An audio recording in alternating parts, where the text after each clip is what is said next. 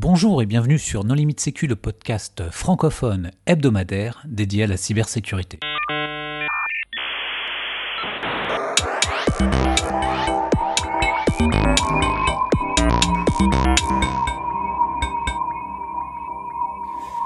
Alors aujourd'hui, un épisode sur une méthode d'appréciation des risques qui s'appelle FAIR, avec Christophe Forêt. Pour discuter avec lui, les contributeurs Non Limite Sécu sont Vladimir Collat.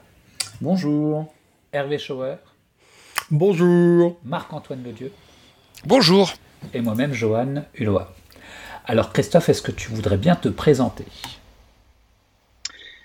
Oui, bien sûr. Donc euh, Christophe Forêt, euh, je suis euh, le co-chairman de l'Institut FAIR à Paris, le chapitre, l'antenne parisienne du FAIR Institute.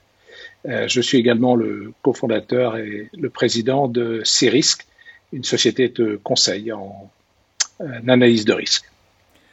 Alors Christophe, qu'est-ce que la méthode FAIR? Alors, FAIR, c'est l'acronyme de Factor Analysis of Information Risk.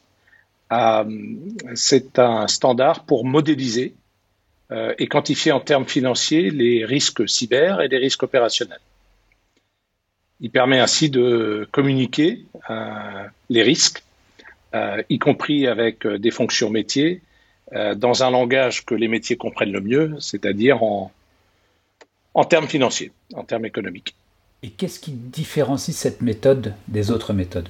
Alors, c'est un modèle euh, d'analyse euh, qui est assez complémentaire hein, des, méthodes et frameworks euh, qui existent.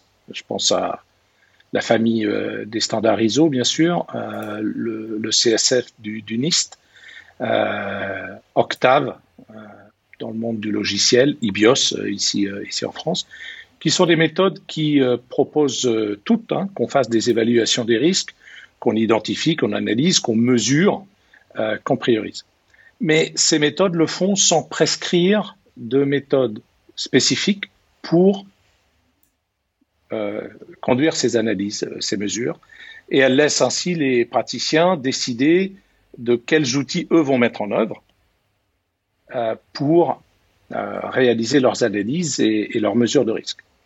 C'est là que faire complète euh, ces frameworks euh, avec euh, deux éléments.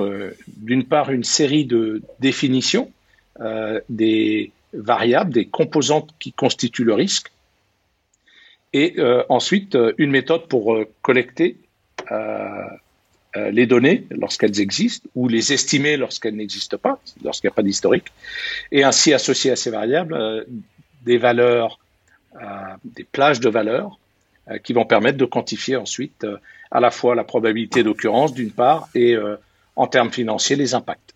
C'est-à-dire que ça cadre beaucoup plus en fait l'évaluation que va faire une personne qui va faire une analyse de risque, c'est ça? C'est ça, ça va une étape plus loin que ce qui est posé dans un certain nombre de ces, de ces méthodes ou de ces frameworks. Hein. Le risque, c'est la, euh, la mise en facteur euh, d'une euh, possibilité d'occurrence et d'un impact. faire va plus loin dans la décomposition de chacun de ces éléments pour ensuite pouvoir, de manière logique et de manière répétable, associer des plages de valeur à chacune de ces composants et ensuite donc permettre le, calcul de probabilité et de auxquels on associe des montants financiers. En fait, dans la plupart des, des, méthodes d'appréciation des risques, il y a une phase d'analyse dans laquelle euh, on, valorise, euh, on apprécie, on fait des estimations. Et dans, l'immense majorité des, cas, dans la cybersécurité, on fait des estimations euh, qu'on appelle euh, tout simplement euh, qualitative. Alors, le fait que les estimations soient qualitatives, c'est pas du tout péjoratif, mais je donne un exemple tout simple. Hein. le risque étant une combinaison de vraisemblance et d'une et d'une conséquence, bah, la vraisemblance, c'est souvent la combinaison de la probabilité d'occurrence de la menace avec la facilité ou la difficulté d'exploitation de la vulnérabilité. Bah, Lorsque quelqu'un essaye d'estimer la probabilité d'occurrence d'une menace, il se base souvent sur son expérience, sur son savoir-faire, sur la facilité ou difficulté d'exploitation d'une vulnérabilité, sur la même chose. Bah, Faire va essayer de décomposer encore plus précisément le, le risque pour, à partir d'informations partielles et limitées, essayer de développer des appréciations, des estimations quantitatives. Attends, il y a Marc-Antoine qui lève le doigt, je crois qu'il n'a rien compris. Traduction Marc-Antoine, ça veut dire c'est pas que j'ai rien compris, mais au doigt mouillé ou à la louche ou à une vache. Mais non, non, je suis encore plus, je suis encore plus neuneux que ça. J'ai envie de dire une méthode, oui. Pour qui?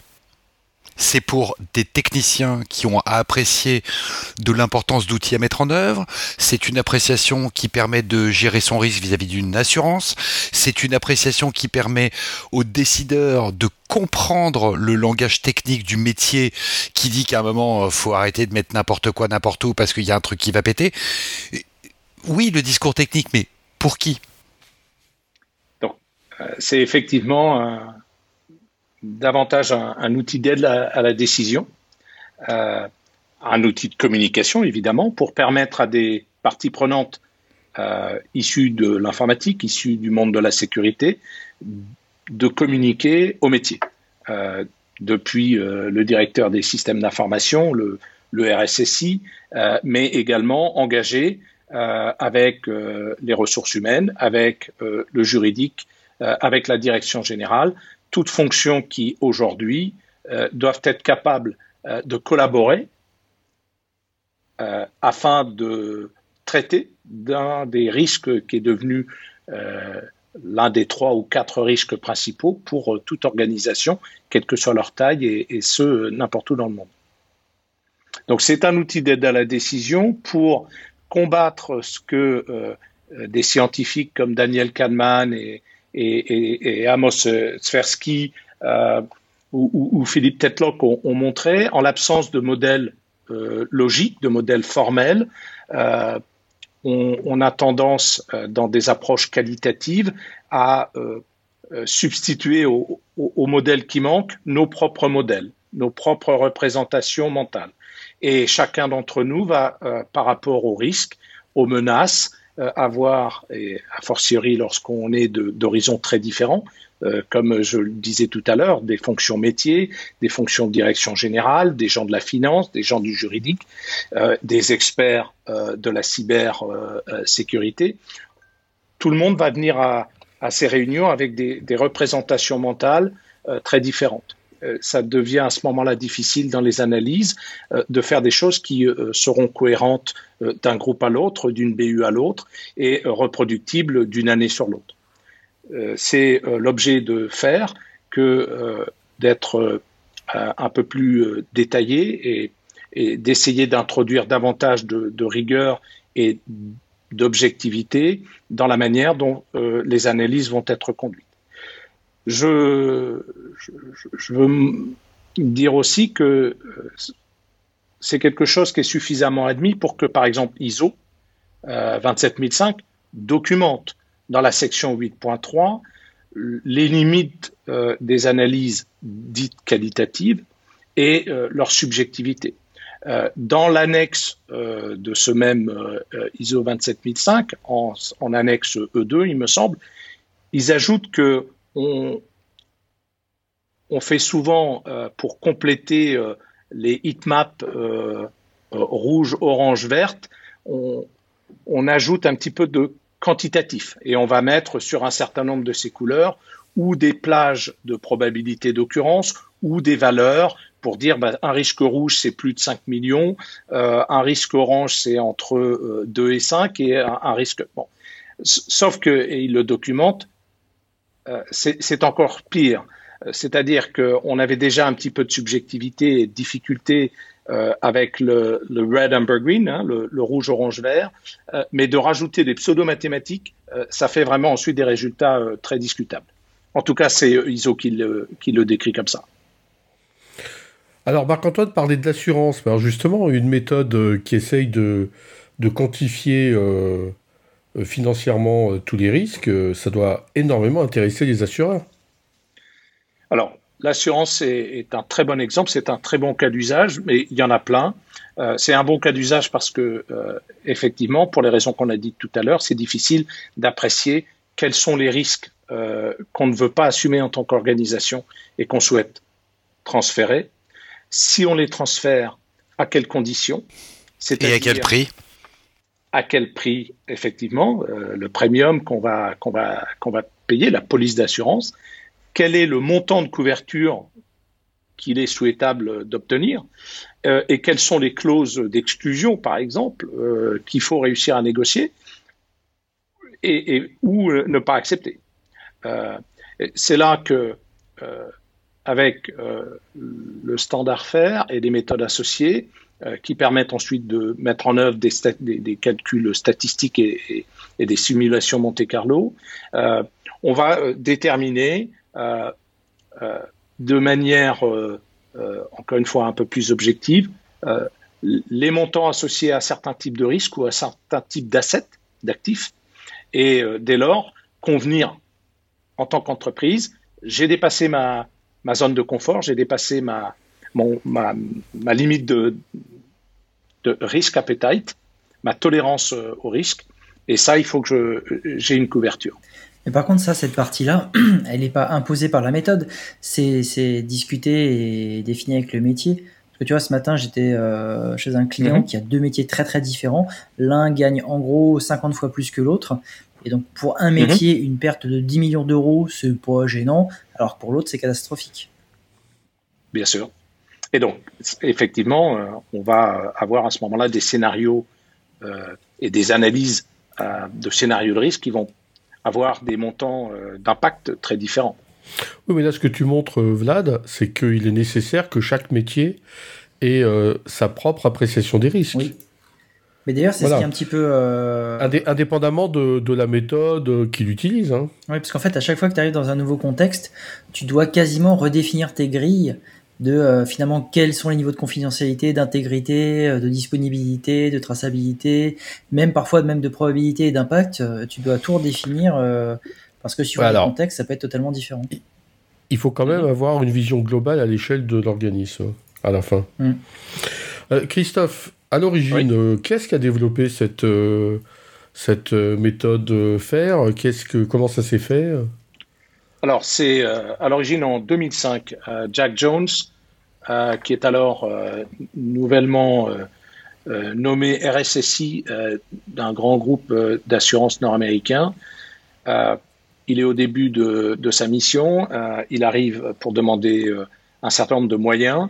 Il les obtient, mais le, directeur euh, financier euh, lui demande, au moment de, euh, de le quitter, lui demande de revenir dans six mois ou dans un an, lui montrer qu'il a réussi avec ses investissements à réduire le risque. Et euh, donc il part euh, avec le budget qu'il venait d'obtenir pour mettre en œuvre un certain nombre de solutions euh, du programme qu'il avait souhaité mettre en œuvre. Et puis c'est un petit peu creuser les ménages pour savoir comment il allait revenir, expliquer au, au, comité ad hoc de combien il avait réduit le risque de l'entreprise avec ces millions d'investissements. Et il s'est trouvé très embêté, il a commencé à chercher il a trouvé un certain nombre des références dont j'ai parlé tout à l'heure sur euh, les, biais cognitifs et y compris euh, euh, dans les populations d'experts. Comment est-ce qu'on peut apprendre, en en prenant conscience, à, corriger avec un certain nombre de, méthodes de, calibration et dès lors qu'on a un modèle formel suffisamment détaillé. quels sont les principaux biais qui sont rencontrés dans ce contexte? Alors, il y a des, biais d'ancrage, il y en a toute une, série. Il y a euh, un, certain nombre de, euh, d'études euh, scientifiques qui ont été menées. Hein, et Philippe Tetlock, par exemple, avec son, son Good Judgment Project, qui a fait sur quelques centaines d'experts et sur quelques milliers de, de, prévisions, il a fait des tests pour euh, essayer de, déterminer si ces experts euh, euh, avait le plus souvent raison. bon, il a montré que, en, l'absence, encore une fois, de, cadre formel,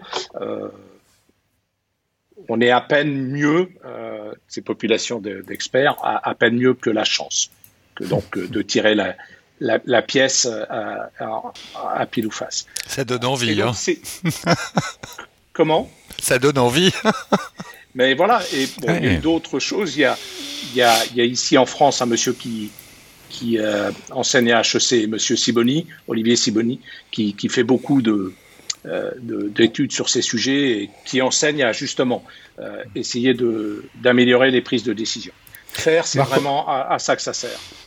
Marc-Antoine, tu sais quand même que lorsque le juge ne sait pas euh, où il va, il fait appel à un expert de justice. Et l'expert de justice, il fait une appréciation euh, qualitative.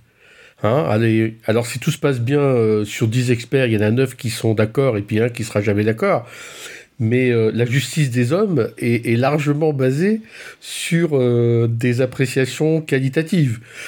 Donc si ça fait à peine mieux que la chance, voilà ce dont tu peux conclure de la justice. Alors Hervé, je voudrais que les choses soient claires pour l'ensemble des participants à ce podcast ce soir, ainsi que pour les gens qui vont nous écouter. Je le redis régulièrement malheureusement, mes clients sont innocents et moi aussi. Bon voilà, ça c'est euh, posé. attends, attends, Hervé. Il est censé être nommé expert de justice et avoir passé un certain nombre de, de tests, d'examens, formations, etc. Alors que de l'analyse de risque, n'importe qui peut, peut non, d'en faire. Non, ah, pas du tout. L'expert de justice. Euh, analyse de risque. Oui, n'importe qui peut faire expert de justice. va... C'est un autre sujet. Allez. Euh, la méthode faire, euh, où est-ce qu'on peut la voir C'est un standard que l'on peut télécharger sur Internet? Alors, Merci. Effectivement, ce qui distingue euh, faire d'un certain nombre de, méthodes que, les praticiens ont développées euh, depuis, euh, depuis quelques décennies, c'est le fait que c'est porté par un consortium depuis 2013. le consortium, c'est The Open Group. Donc, c'est effectivement un standard ouvert, disponible.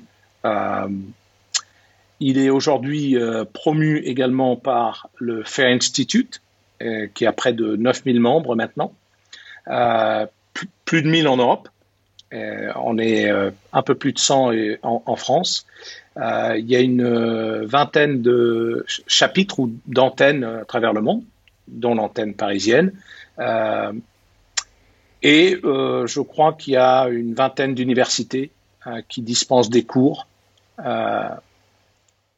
beaucoup encore pour l'instant en Amérique du Nord, mais on a bon espoir d'avoir ce genre de choses également en, Europe rapidement. Qui dispense des cours donc sur euh, la mise en œuvre euh, de faire pour quantifier des risques en termes financiers. Voilà, justement, tu, parlais de, en introduction de quantification, tu viens de parler de, à nouveau de, quantification. Est-ce que tu peux nous donner des exemples? Oui, alors et par rapport à ce qu'on disait tout à l'heure des appréciations euh, qualitatives, euh, qui sont encore une fois euh, un très bon point de départ pour essayer euh, de juger du niveau de maturité de, des pratiques de cybersécurité et d'analyse de risque d'une entreprise, mais qui, par exemple, rendent difficile de d'articuler, de comprendre comment on passe d'un risque 4 à un risque 3 hein, sur une échelle ordinale. Est-ce que ça coûte plus cher que de passer d'un risque 3 à un risque 2, par exemple? Ou euh, devant une heatmap, est-ce que euh, l'objectif d'une pratique euh, d'une bonne gestion des risques, c'est de passer tous les risques rouges en, orange ou, les oranges en vert. Est-ce que les risques verts sont bons? Donc, la quantification en termes financiers, ça va permettre d'avoir des réponses plus précises à des questions comme quelle est ma quantité de risque associée à tel BU euh, Tout à l'heure, Vladimir indiquait qu'il y a souvent des métiers très divers dans l'entreprise euh, pour lesquels euh, un même incident cyber va pas du tout avoir les mêmes conséquences. Donc, comment on l'articule si on, a du rouge, du orange et du vert? Entre deux risques rouges, lequel est le plus grave? Donc, voilà, ça c'est un, exemple de, question. entre deux solutions de, contrôle amélioré ou de contrôle nouvellement mis en place, laquelle va avoir l'impact le plus fort dans la réduction de mon exposition au risque. Là, c'est pareil, il faut pouvoir mesurer plus précisément l'exposition au risque en termes financiers. Et quand on parle de, de quantification, c'est pas uniquement justement de la quantification financière, c'est aussi d'autres critères ou c'est uniquement... Euh, non, à un moment donné, on essaye de traduire euh, les six types de pertes euh, qui sont identifiés et définis dans le standard FAIR. On essaie à un moment de le traduire en une valeur monétaire. D'accord. En fait, en gestion, en gestion de risque opérationnel, tu peux toujours tout traduire en, en valeur financière. Même euh, une conséquence, je, sais pas moi, sur l'image ou une conséquence juridique, une perte de temps, tu peux toujours tout traduire dans le contexte donné en valeur financière. Six risques, lesquels? Alors, ce n'est pas six risques, hein, c'est six types de, de, pertes. Donc, deux grandes familles de pertes. Les pertes euh, primaires, euh, celles qui euh, résultent euh, immédiatement d'un incident. un système d'information qui va s'arrêter, ça a immédiatement des conséquences sur la productivité. On ne travaille plus. ça a immédiatement des, des coûts liés aux réponses qu'on va devoir apporter, au remplacement d'un certain nombre de matériel, etc. Donc ça, c'est les trois catégories, types de, de, de pertes primaires. Et puis, il y a celles secondaires qui, sont, euh, qui, ne sont pas réalisées systématiquement, mais souvent en, un deuxième temps, en, conséquence euh, souvent de l'intervention de, tiers. Euh, mon incident ransomware m'empêche de travailler, mais il peut y avoir ensuite des données P2I qui me mettent sous le coup euh, de, GDPR, par exemple. P2I, c'est donc euh, des données à caractère personnel. C'est l'acronyme euh, anglophone. Hein. Pardon, oui, effectivement. Personable Identifying Information. Donc nous, on dit DCP en français. D'accord. Pardon, pardonne mon franglais. Non, non, c'est rien, c'est pour que les auditeurs comprennent. Données à caractère personnel. Tom n'est pas avec moi dans cette présentation mais donc oui, effectivement, les données à caractère euh, personnel euh, qui, par rapport à un incident, euh, peuvent obliger à prendre un certain nombre de nouvelles mesures, saisir la CNIL, communiquer à, mes clients, etc., etc., saisir des avocats pour, pour se faire assister. Voilà. Donc ça, c'est le la deuxième famille donc des pertes, les, pertes dites secondaires, qui ont souvent des ordres de grandeur sans commune mesure avec les, pertes primaires, Elles sont beaucoup plus importantes. Donc, la traduction pour quelques juristes qui nous écouteraient peut-être, en fait, c'est dommage direct, dommage indirect.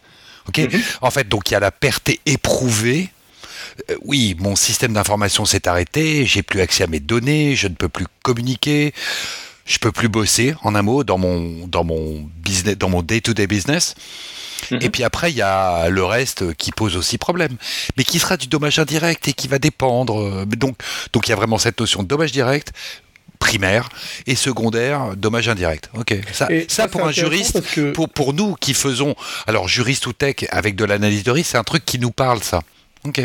Eh ben, c'est intéressant parce que c'est justement, à mes yeux, une des caractéristiques de la méthode FAIR dans sa décomposition du risque que l'on on retrouve moins, même si elle apparaît sous d'autres formes, dans les, autres méthodes. Et qui utilise, euh, qui utilise FAIR aujourd'hui en France? Alors, on, on a surtout euh, des, entreprises euh, qui ont un niveau de maturité et d'analyse, euh, dans, de, maturité dans leur analyse, hein, la pratique de l'analyse de risque, qui euh, se sont intéressés à faire compte tenu de ce que euh, on voit de plus en plus d'organisations. J'ai parlé de ISO, j'ai parlé de NIST, j'ai parlé de Octave, de Carnegie Mellon, et il y en a quelques autres qui, de manière plus ou moins formelle, référencent faire comme le standard pour quantifier les risques cyber euh, en complément de leur méthode. Donc, euh, le fait que euh, ça soit en train de devenir un standard de facto et qu'également un certain nombre de régulateurs dans le monde de la finance, par exemple, commencent à préconiser aussi que des méthodes plus formelles, et ils mentionnent faire, le COSO par exemple, qui est rassemble les associations d'auditeurs financiers aux États-Unis, euh, qui euh, euh, explicitement suggèrent d'utiliser FAIR pour ce genre d'exercice. Et, et, on l'a vu, c'est à l'origine pour les risques technologiques, les risques informatiques, mais aujourd'hui, ça commence à être utilisé également pour la gestion des risques opérationnels. On a quelques grands groupes dans le monde qui utilisent faire pour euh, leur gestion des risques enterprise. Et c'est systématiquement utilisé en complément ou il y a des gens qui l'utilisent aussi euh, comme méthode principale? Alors, je, je, je, crois que c'est essentiellement en complément, même si on peut voir, et nous discutons avec des sociétés de taille intermédiaire, qui donc souvent n'ont pas encore de manière formelle un programme de gestion de risque et qui peuvent euh, souhaiter de manière assez pratique, euh, utiliser faire sans passer d'abord par la mise en place d'un programme plus, plus, plus, plus, formel, plus complet, euh, qui serait possible avec euh, ISO ou, ou, IBIOS, par exemple. Vladimir, tu voulais réagir? Oui, alors j'ai une petite question par rapport à faire, c'est que nous n'avons pas daté dans le temps la, la, création de la méthode FAIR, et ça répond peut-être, ça va peut-être répondre à ma question, mais euh, pourquoi est-ce que si si, euh, on a dit 2005 et puis euh, normalisation, enfin par l'Open Group en 2013. alors pourquoi est-ce qu'elle n'est pas plus utilisée que ça dans les entreprises? Est-ce que c'est parce qu'elle est encore trop jeune ou parce que elle a des implications ou des des, je sais pas, des contraintes particulières qui font que c'est compliqué d'utiliser en entreprise? Non, c'est assez simple en fait. c'est même assez pratique. c'est l'objet d'une prochaine intervention euh, que nous animons euh, à Londres. Euh, mais je, crois que, comme beaucoup de choses, lorsque on a pris un certain nombre d'habitudes euh, et, d'usages, euh, c'est un petit peu difficile de, les changer, ça prend du temps. Cela étant, je pense qu'il y a, avant même de savoir si on utilise telle ou telle méthode, je pense qu'il y a d'abord beaucoup d'entreprises qui n'ont pas euh, une, gestion, une, activité de gestion des risques euh, très mature. Euh, je pense qu'on a surtout travaillé à être conforme à un certain nombre de meilleures pratiques avec les méthodes ou, ou, sans méthode, mais en, donc en mettant en œuvre des solutions de, de cybersécurité, il y a un certain nombre de choses qui tombent sous le sens. Il y a un certain nombre de gestes d'hygiène qui tombent sous le sens et qui n'appellent pas d'autres analyses. Ensuite, euh, lorsque euh, les investissements en cybersécurité prennent l'ampleur qu'ils ont pris, et, seulement à ce moment-là, euh, vient le besoin de rationaliser, de prioriser un certain nombre de ces investissements, de pouvoir les justifier, de pouvoir les communiquer, les expliquer. Maintenant, euh, je veux rappeler quand même que euh, je crois qu'on a euh, presque 40% euh, des fortunes des fortunes 1000 qui utilisent. Et nous avons ici en Europe plusieurs entreprises qui commencent à témoigner de l'usage qu'elles font de faire à l'intérieur de leur programme de gestion des risques cyber. Marc-Antoine. Ouais, donc euh, on ne peut pas encore donner de nom euh, sur euh, des gens qui ouvertement utilisent faire et font du quantitatif avec. Est-ce qu'on peut donner des noms d'entreprises qui sont venues présenter leurs solutions, dont faire à l'OCIR Ah oui, oui, mais non, mais ça, c'est des prestataires, c'est pas des. Moi, je parlais de d'utilisateurs finaux, genre grands comptes qui, qui s'en servent. Par exemple, on a entendu Michelin qui parlait de, des BIOS-RM. Ben, on n'a pas encore un équivalent de Michelin qui, qui dit Ah ben oui, j'ai utilisé Fer et ça m'a permis de voir quel dispositif euh, de sécurité était finalement plus rentable que tel autre. Alors, il y aura, euh, il y a eu la semaine dernière avec euh, nos, nos, amis de, de l'antenne de Montréal un, témoignage de la Banque de, développement du Canada qui expliquait comment ils mettent ça en œuvre. Et la semaine prochaine, euh, pardon, la semaine suivante, avec nos collègues de Londres, nous animons un panel discussion. il y a déjà deux noms que je peux partager puisque ils sont confirmés. C'est Mastercard qui déploie au niveau global et également BP qui viendra partager son expérience. Il y a deux autres noms dans le retail dont on attend la confirmation. S'il ne parle pas le 23 juillet, c'est qu'il se réserve pour parler début septembre. Marc-Antoine, tu voulais réagir? Oui, euh, euh, Christophe, je, t'écoute attentivement. Une méthode, mhm. je vais le résumer avec mes mots d'avocat, donc forcément un mauvais vocabulaire. C'est une méthode en open source, ok. Votre business model, quel service vous pouvez apporter concrètement pour une entreprise, une association ou des professionnels qui ont besoin de cette analyse de risque dans le domaine financier ou dans un autre? Comment vous, financez-vous? Alors, euh, donc, euh, autour de, ce standard, il y a un certain nombre euh, d'acteurs, un écosystème complet, depuis des éditeurs de, solutions, et il commence à y en avoir beaucoup, euh, depuis euh, des gens qui euh, approchent le problème du, cyber rating, hein, qui, est en train de, prendre de l'ampleur. il y a un certain nombre de nouvelles solutions qui sont construites autour de fer pour procéder de manière plus ou moins automatisée et à, l'échelle hein, pour, vraiment être capable d'analyser en utilisant encore une fois la taxonomie et les méthodes associées faire donc ça, c'est un, bout du, marché. à l'autre extrême, il y a des plateformes euh, dites enterprise euh, grade, donc des, solutions assez euh, conséquentes pour aider à industrialiser l'usage de la quantification des risques avec FAIR à l'échelle de l'entreprise. je disais tout à l'heure des entreprises qui utilisent FAIR non plus simplement pour leurs risques technologiques, mais leurs risques opérationnels euh, globaux. Euh, je pense à des gens comme Cisco, des gens comme Walmart, des gens comme HP, qui euh, utilisent à travers l'entreprise pour driver l'ensemble de leur activité de gestion des risques. Donc ça, c'est l'autre extrême. Et puis entre ça, entre ces deux extrêmes, il y a un certain nombre d'intervenants, y compris comme nous, où nous, on va proposer de la formation. D'accord? À la fois la partie théorique euh, du modèle de, de, la taxonomie euh, et ensuite à sa mise en pratique. Un petit peu comme euh, lorsqu'on conduit, on peut passer le code, mais n'avoir aucune idée de comment conduire une voiture. il faut ensuite beaucoup de pratique. Et quand on conduit une voiture, on n'est évidemment pas capable encore d'aller sur un circuit.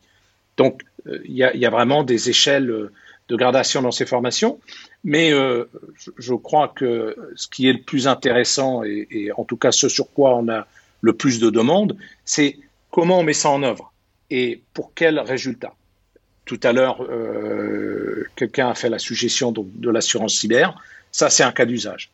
Comment je choisis de prioriser euh, tel ou tel investissement? Comment je choisis entre deux ou trois solutions de chiffrement euh, euh, laquelle va avoir euh, l'incidence la plus importante. Comment est-ce que je reprends mon registre de risque qui aujourd'hui contient plein de choses Dans les entreprises, on trouve des choses très inquiétantes. Hein, dans les registres de risque, il y a beaucoup de choses, mais il y a beaucoup de choses qui ne sont pas des risques. c'est des menaces, c'est des méthodes, c'est des conclusions d'audit, mais ça ne permet pas d'articuler correctement un scénario de risque et d'ensuite d'essayer de le mesurer pour aider, éclairer euh, des décisions. Donc c'est à ça qu'on travaille et nous, on, a des offres packagées qui vont permettre d'adresser, euh, euh, sans qu'il soit forcément nécessaire pour l'entreprise, de commencer à se former, de commencer à monter un programme. Ce qui les intéresse, c'est c'est l'output, c'est le, le livrable. Très bien. D'autres questions? Aujourd'hui, euh, n'importe qui peut venir participer au Fair Institute ou, ou c'est limité à une certaine euh, population? Est-ce qu'il faut déjà utiliser la méthode pour venir ou... Non, le Fair Institute est, euh, est ouvert à, tous. le, le, membership, pardon, je cherche le terme en français. L'adhésion. L'adhésion est, est, gratuite. Et je crois que le, dynamisme euh, du Fair Institute tient beaucoup à la quantité de ce que les praticiens sont prêts à partager à titre gratuit. Et la, quantité de cas d'usage, la quantité de, de, matériaux est assez impressionnante. le prochain événement annuel qui, qui, est la conférence annuelle du FAIR, c'est les 6 et 7 octobre. ça sera virtuel et c'est là aussi gratuit si on est membre. Et je le rappelle, donc, pour être membre, il suffit de s'inscrire sur le fairinstitute.org euh, et à ce moment-là accéder à, l'ensemble de ces informations. Merci Christophe. Est-ce que tu voudrais apporter le mot de la fin? Il faut aussi dire que sur opengroup.org, on peut télécharger la méthode. Hein. Exactement, c'est tout oui, voilà. Euh, Donc, euh, Encore une fois, c'est bien un domaine, c'est bien un standard du domaine public. Hein.